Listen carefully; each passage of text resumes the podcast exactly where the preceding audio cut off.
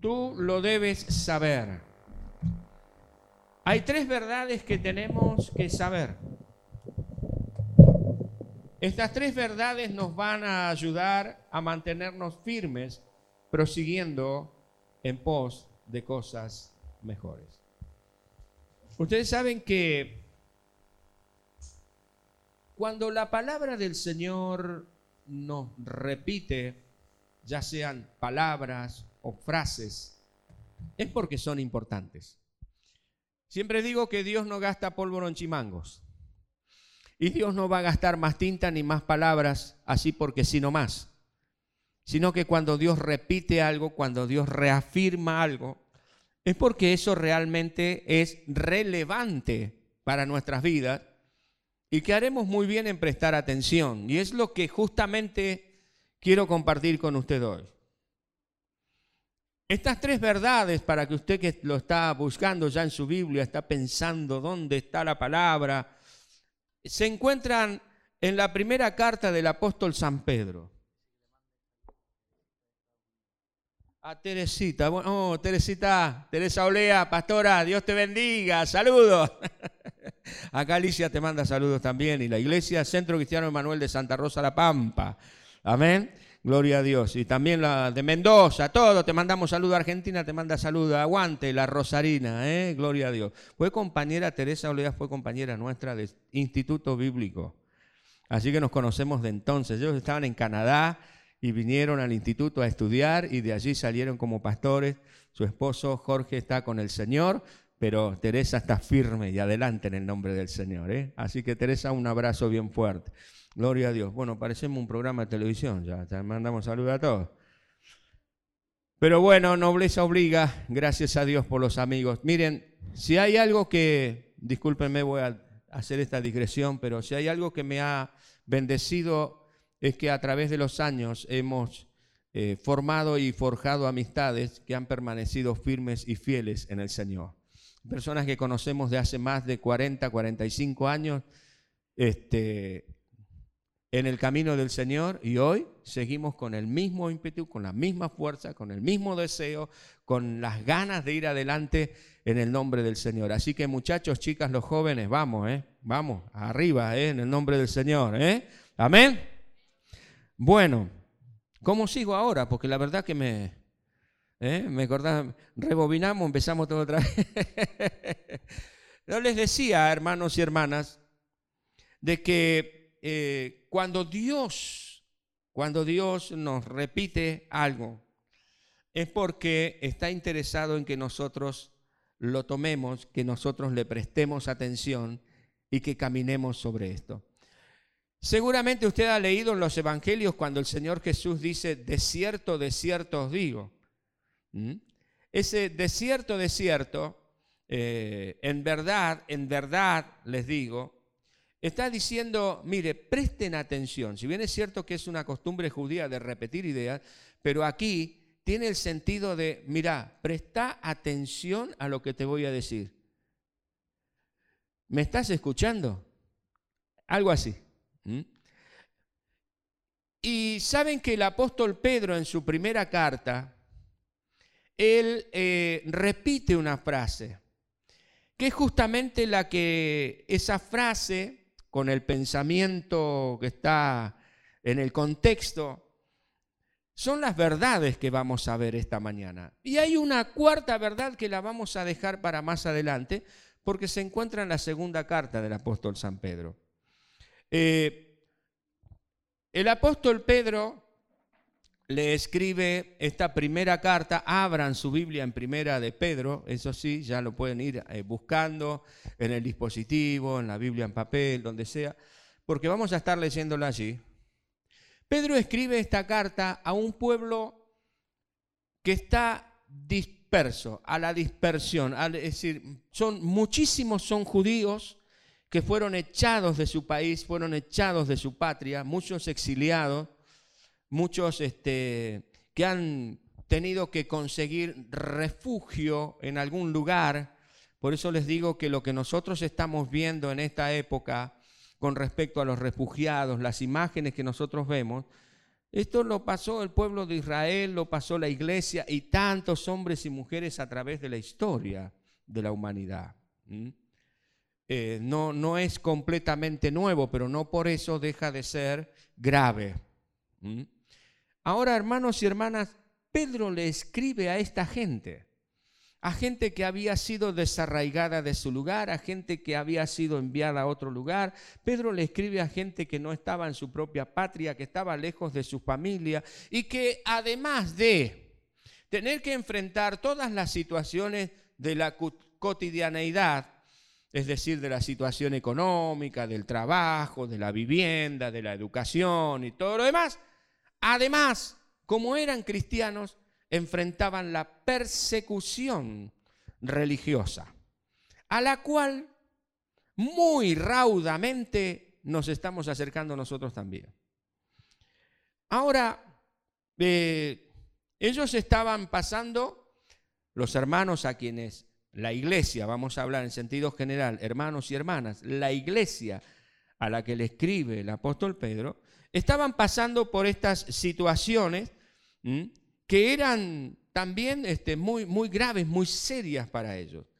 Y la frase que se repite en esta carta es sabiendo que. Pedro, Pedro la utiliza, esas dos palabras, Pedro la utiliza tres veces, al menos tres veces directamente en su primera carta. Y la pregunta es, que les hago a ustedes y vamos a tratar de dirimir en esta mañana o de responder es qué es lo que estos cristianos debían saber para mantener su ánimo, para mantener su perseverancia, para mantener la visión, la vista alta en proseguir en pos de cosas mejores. ¿Qué es lo que tenían que saber? ¿Qué es lo que nosotros tenemos que saber? Porque todo lo que nos rodea en lo cotidiano eh, nos marca. Algunos eh, sentimos temor, otros sienten angustia, otros se sienten frustrados, otros se sienten desanimados. Hay un artículo que compartí con algunos hermanos y hermanas que tiene que ver con el estado de ánimo o con el humor de los argentinos. No sé si lo leyeron a los que se lo mande, pero por supuesto no es un artículo cristiano. No, ¿Quién me manda el pastor? Les mando algo que merece nuestra atención. ¿Por qué? Porque es como estamos o como está nuestra sociedad y que nos marca, es una, es una atención que Dios nos pone diciendo muchachos, chicas, presten atención a esto, por esto hay que orar y por esto hay que trabajar. Un altísimo porcentaje de argentinos se encuentra enojado, frustrado, angustiado, desanimado. Ese altísimo porcentaje va más allá del 70%. Es el humor de la gente.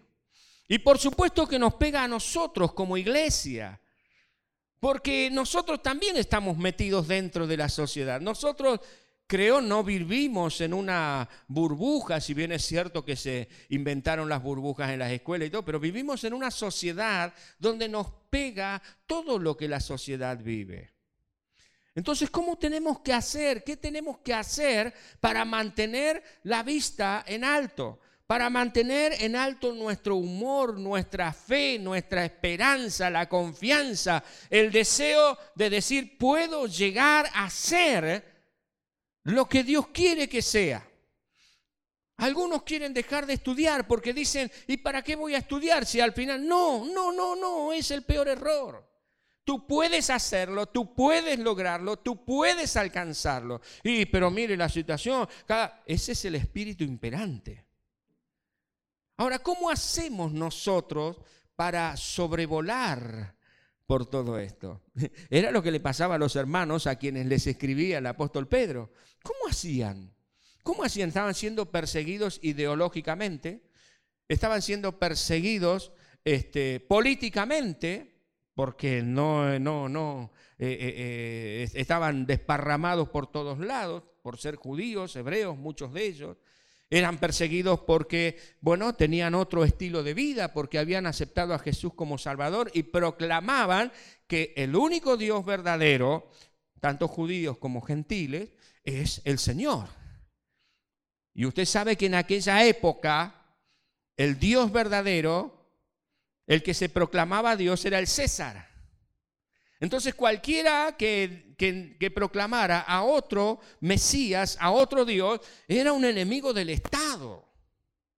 Porque era alguien que pensaba distinto, era alguien que no iba eh, con, con todos los demás en la misma corriente, además de toda la filosofía de vida, las costumbres y demás, este, completamente pecaminosa. Bueno, ¿cómo, cómo hacer? ¿Cómo hacer? Primera de Pedro capítulo 5, vamos a comenzar por el final. Primera de Pedro capítulo 5, versículos 6 al 11. Ah, muchos de ustedes lo conocen, lo han leído muchas veces y, quizás hemos puesto el énfasis en una, en una porción de este versículo, pero no en la otra. Fíjense, ¿qué es lo que dice aquí el apóstol Pedro? Humillaos, pues, frente a toda esta situación, Frente a todo este panorama, el apóstol le dice a la iglesia, el apóstol te dice a ti, me dice a mí, humillaos pues bajo la poderosa mano de Dios, para que Él os exalte cuando fuere tiempo, echando toda vuestra ansiedad sobre Él, porque Él tiene cuidado de vosotros. Sed sobrios y velad porque vuestro adversario el diablo, como león rugiente, anda alrededor buscando a quien devorar, al cual resistid firmes en la fe. Hasta aquí vamos. Pero aquí viene el primer sabiendo qué. Sabiendo que los mismos padecimientos se van cumpliendo en vuestros hermanos en todo el mundo. Mas el Dios de toda gracia, que nos llamó a su gloria eterna en Jesucristo, después que hayáis padecido un poco de tiempo, Él mismo os perfeccione, afirme, fortalezca y establezca.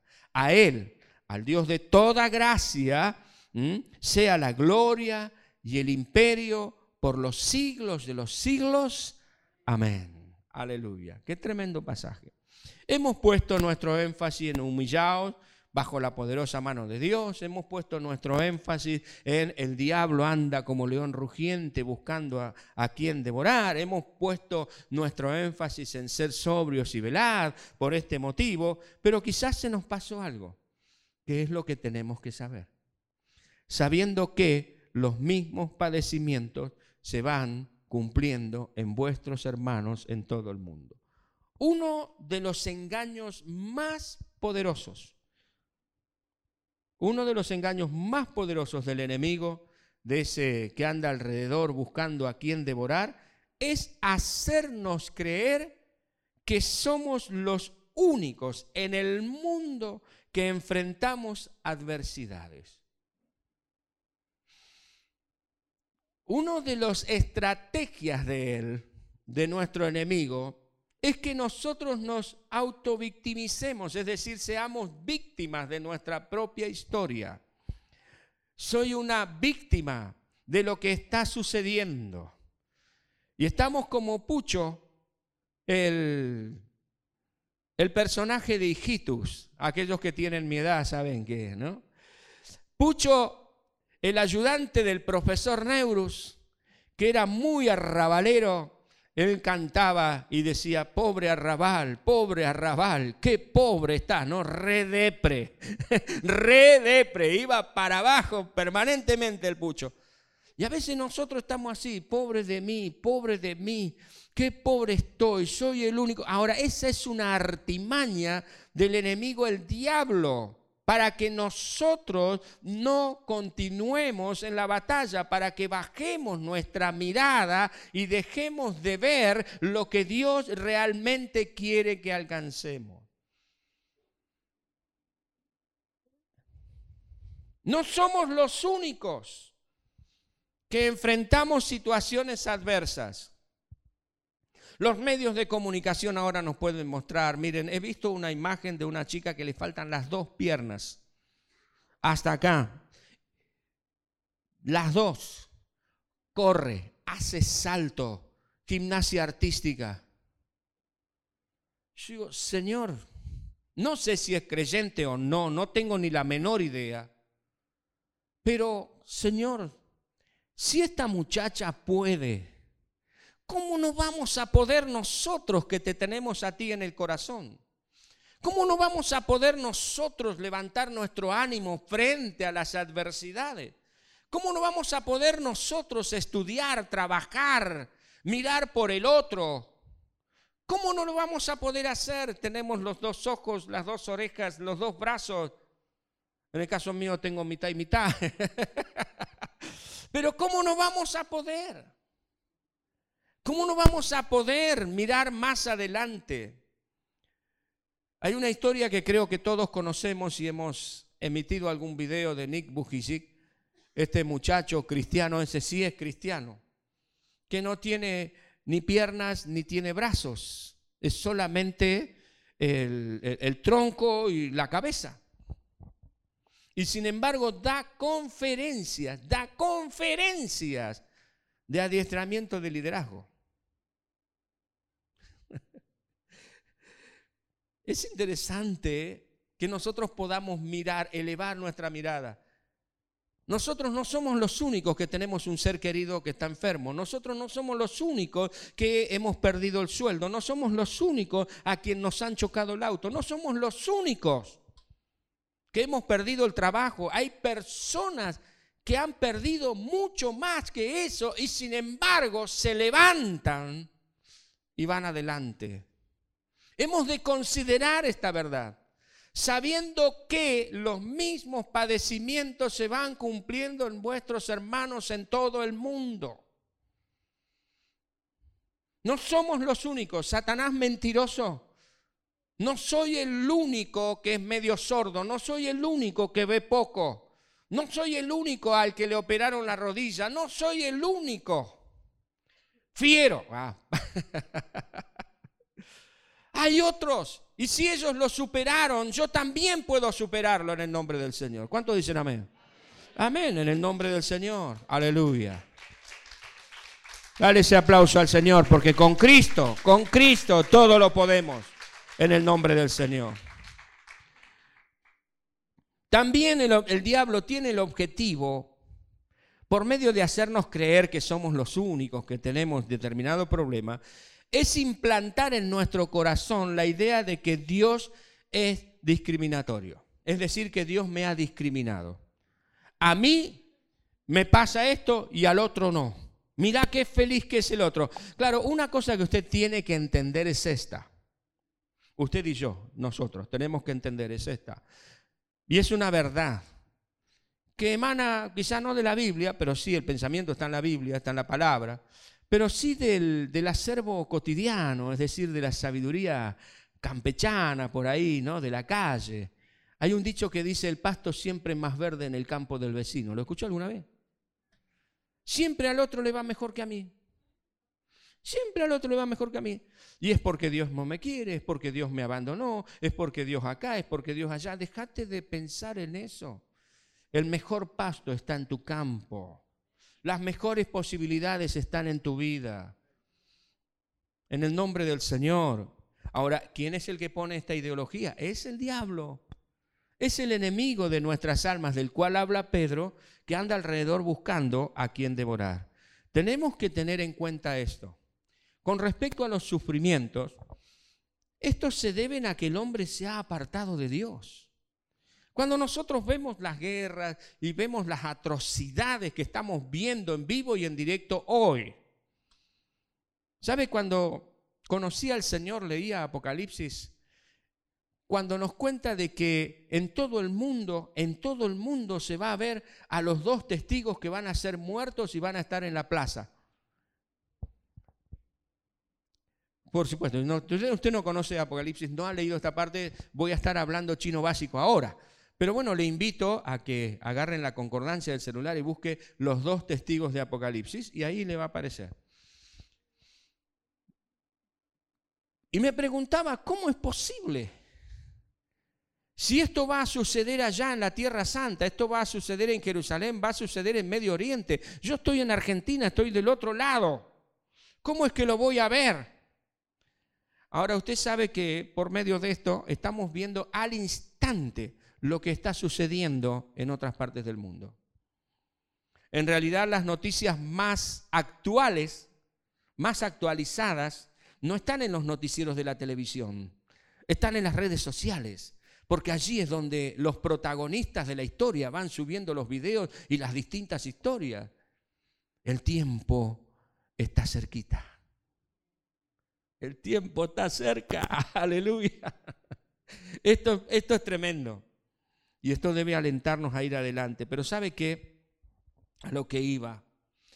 Es que todas estas situaciones se deben al pecado en el hombre. Se deben a que el hombre le ha dado la espalda a Dios. Y usted dirá, pero yo ahora soy cristiano. Sí, pero todo, todo está contaminado. ¿Sabe por qué? Esto es interesante porque el mismo apóstol Pablo dice que toda la creación gime a una esperando la redención de los hijos del Señor. ¿Esto qué es? La segunda venida de Cristo. Toda la creación.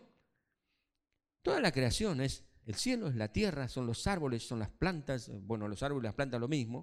Bueno, no es distinto. Hay árboles y hay plantas, hay hierbas, ¿verdad? Pero los animalitos, los mosquitos están esperando la redención del hombre porque no nos quieren picar más. Porque si estos tienen más enfermedades en la sangre que nosotros, pero tenemos de algún lado tenemos que comer, dicen los mosquitos, ¿no? Ahora, están esperando nuestra redención.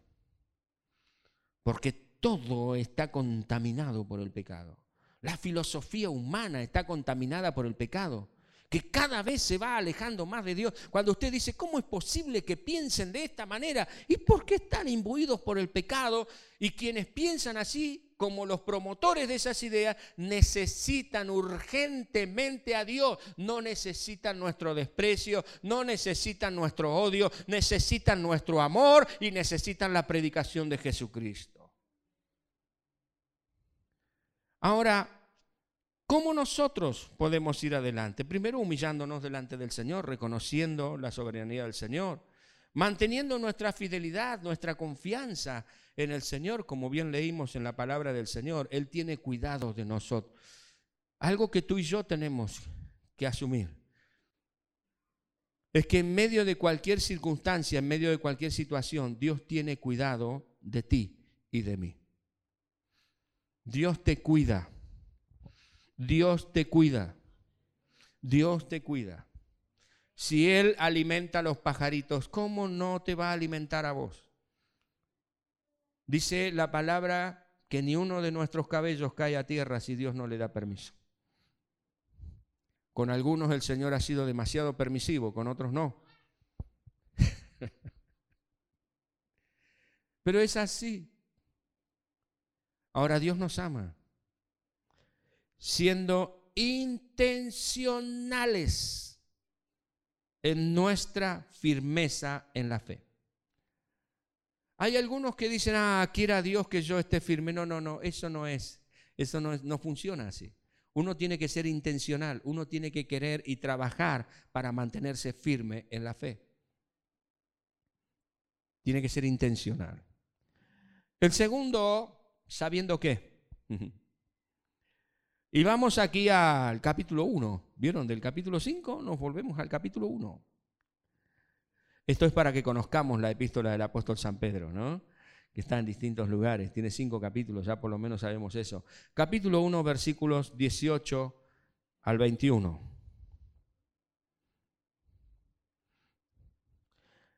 Dice, sabiendo que fuisteis rescatados de vuestra vana manera de vivir, la cual recibisteis de vuestros padres, no con cosas corruptibles como oro o plata, sino con la sangre preciosa de Jesucristo. ¿Qué es lo que a mí me va a mantener firme? ¿Qué es lo que a mí me va a ayudar a ir en pos de cosas mejores en medio de todas las circunstancias y situaciones por las que estamos atravesando.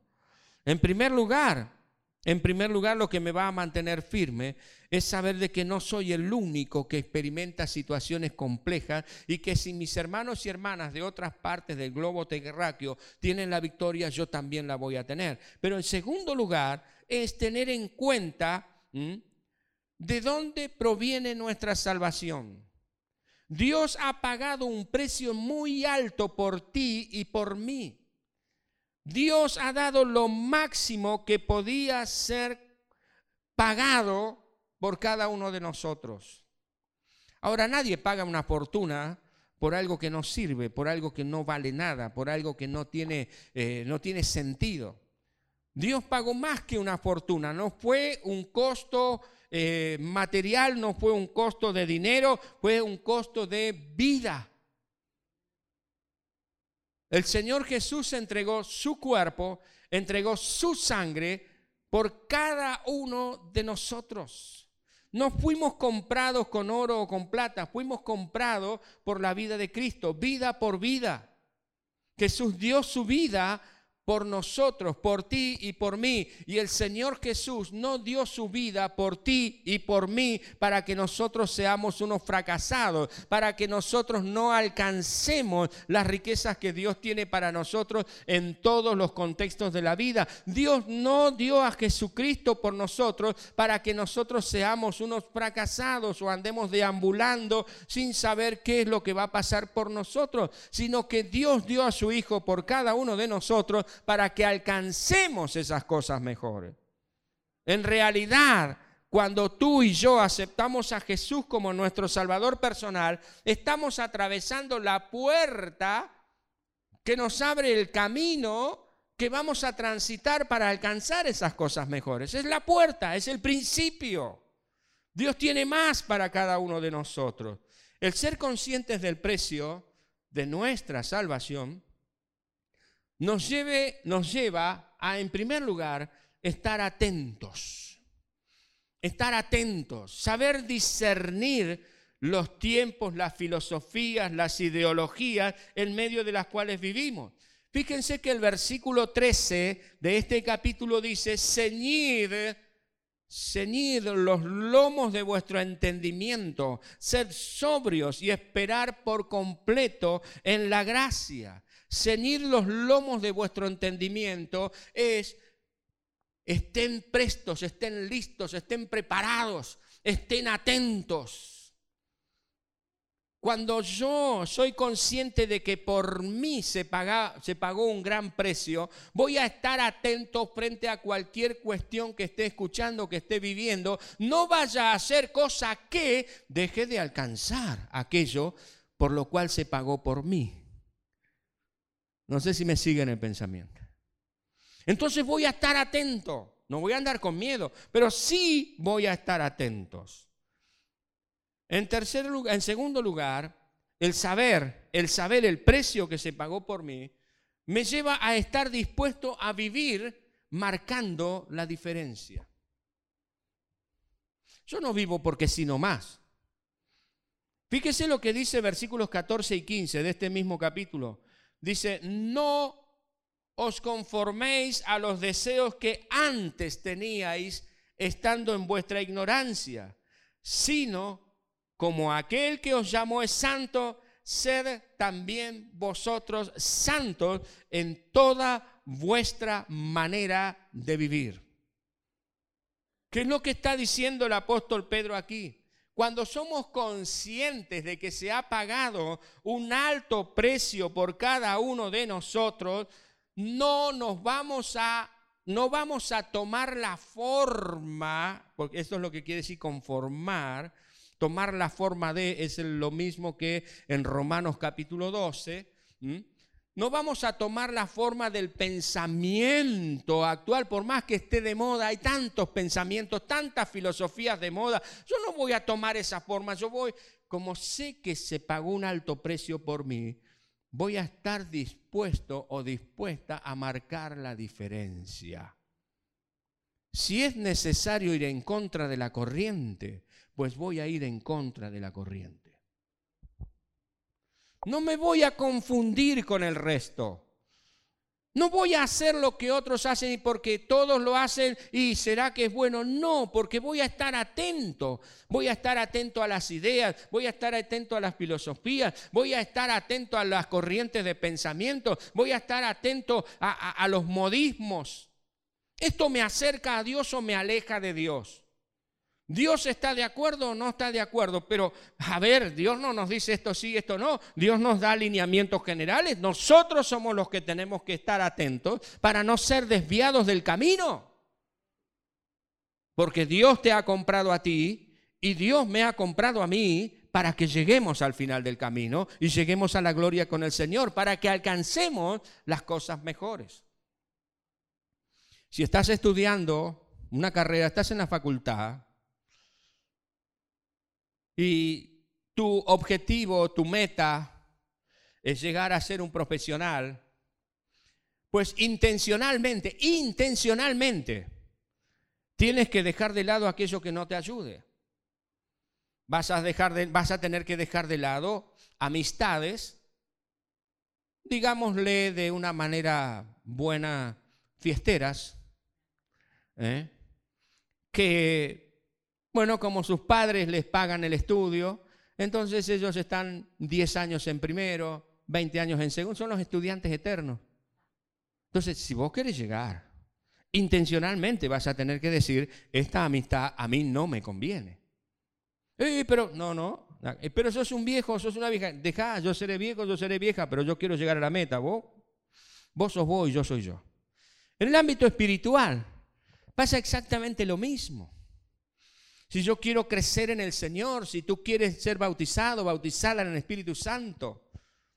Si quieres ser de utilidad al Señor, si quieres ayudar a otros a alcanzar su plenitud de vida, evidentemente vas a tener que comenzar a elegir, vas a tener que empezar a, eh, a intencionalmente ver con qué personas te vas a rodear, qué costumbres vas a tener, qué hábitos vas a tener. Este estar atentos este estar atentos que deviene justamente de saber el precio que se ha pagado por nosotros y esta disposición a vivir marcando una diferencia va a hacer que cuidemos lo que Dios nos ha dado. Que cuidemos lo que Dios nos ha dado. Tanto cosas materiales como inmateriales porque cuando hablamos de que, ah, Dios me dio, a ver, ¿qué me dio Dios? Y Dios no me dio un auto, Dios no me dio una casa. No, no, no, no, no estamos hablando de eso. Estamos hablando de cosas mucho más valiosas que esas que Dios te ha dado. Dios te ha dado una familia, Dios te ha dado hermanos, Dios te ha dado padres, Dios te ha dado tíos, Dios te ha dado abuelos, Dios te ha dado la familia de la fe, Dios te ha dado el día de hoy para vivirlo.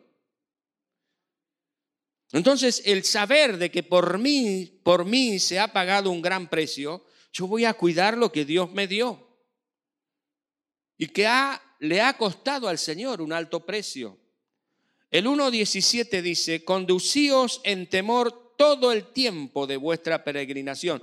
¿Qué es vuestra peregrinación? Peregrinaje es ir de un lugar al otro. Y cuando aquí habla de peregrinación, está hablando de nuestra vida sobre esta tierra. Es decir, que mientras nosotros estemos con vida, mientras tú y yo estemos respirando el aire de esta tierra, yo tengo que conducirme, tengo que vivir, tengo que, este, mm, que mi vida sea tal que no pierda lo que Dios me dio.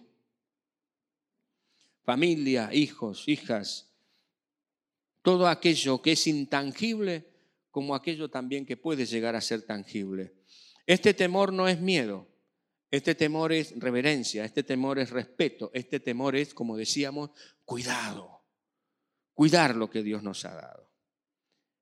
Pero también tenemos que saber otra cosa si es que queremos mantener el alto e ir en pos de cosas mayores, que tiene que ver con nuestra esperanza. Tiene que ver con tu esperanza, tiene que ver con mi esperanza. Fíjate lo que dice Primera de Pedro 3, 8. Y vamos al último sabiendo qué. Primera de Pedro 3.8. Dice, finalmente, sed todos de un mismo sentir, compasivos, amándoos fraternalmente, misericordiosos, amigables, no devolviendo mal por mal, ni maldición por maldición, sino por el contrario, bendiciendo, sabiendo que, que fuisteis llamados para que heredaseis bendición. Si hay algo si hay algo que va a mantener nuestra mirada en alto, si hay algo que nos va a ayudar en nuestro camino para ir creciendo e ir en pos de cosas mejores, es saber, es saber que Dios nos ha llamado para que heredásemos bendición para que alcanzásemos la bendición, para que alcancemos la plenitud de vida. Aleluya. Gloria al Señor. Hermano, hermana, ya hemos dicho algo de esto, hemos mencionado, de que Dios no nos llamó para la derrota, Dios no nos llamó para la miseria, Dios no nos llamó para la zozobra, Dios nos llamó para la bendición en su santo nombre. En el nombre de Jesús, el llamado de Dios es para bendición. ¿Cómo mantenernos entonces marchando en pos de cosas mejores? ¿Cómo? Pastor, mire todo lo que está pasando. ¿Cómo me voy a extender? ¿Cómo voy a ir más adelante? Si está pasando esto, está pasando lo otro. Pues bien, en primer lugar, seamos conscientes que las personas, sean creyentes o no, las personas que nos rodean, todos tienen situaciones que enfrentar. Todos, absolutamente todos. Que no somos los únicos en el mundo. Y si ellos pueden resistir, si ellos pueden mantenerse firmes, si ellos pueden crecer, un abuelo de 83 años se quedó en su, en su lugar para ir a la guerra. Otro de 80 años se mantiene estudiando para dejar un legado a la humanidad. Es interesantísimo conocer historias de vida. El otro día en nuestra mesa redonda nos contaban este, este testimonio. Tremendo. Entonces, si eso lo hacen, ¿por qué no yo? Todos. Dios ha pagado un precio muy alto por cada uno de nosotros. Y esto nos tiene que alentar a ir adelante. Y nuestro destino es bendición. Sepamos eso. Tengamos presente esas tres verdades y vamos a alcanzar la meta en el nombre del Señor.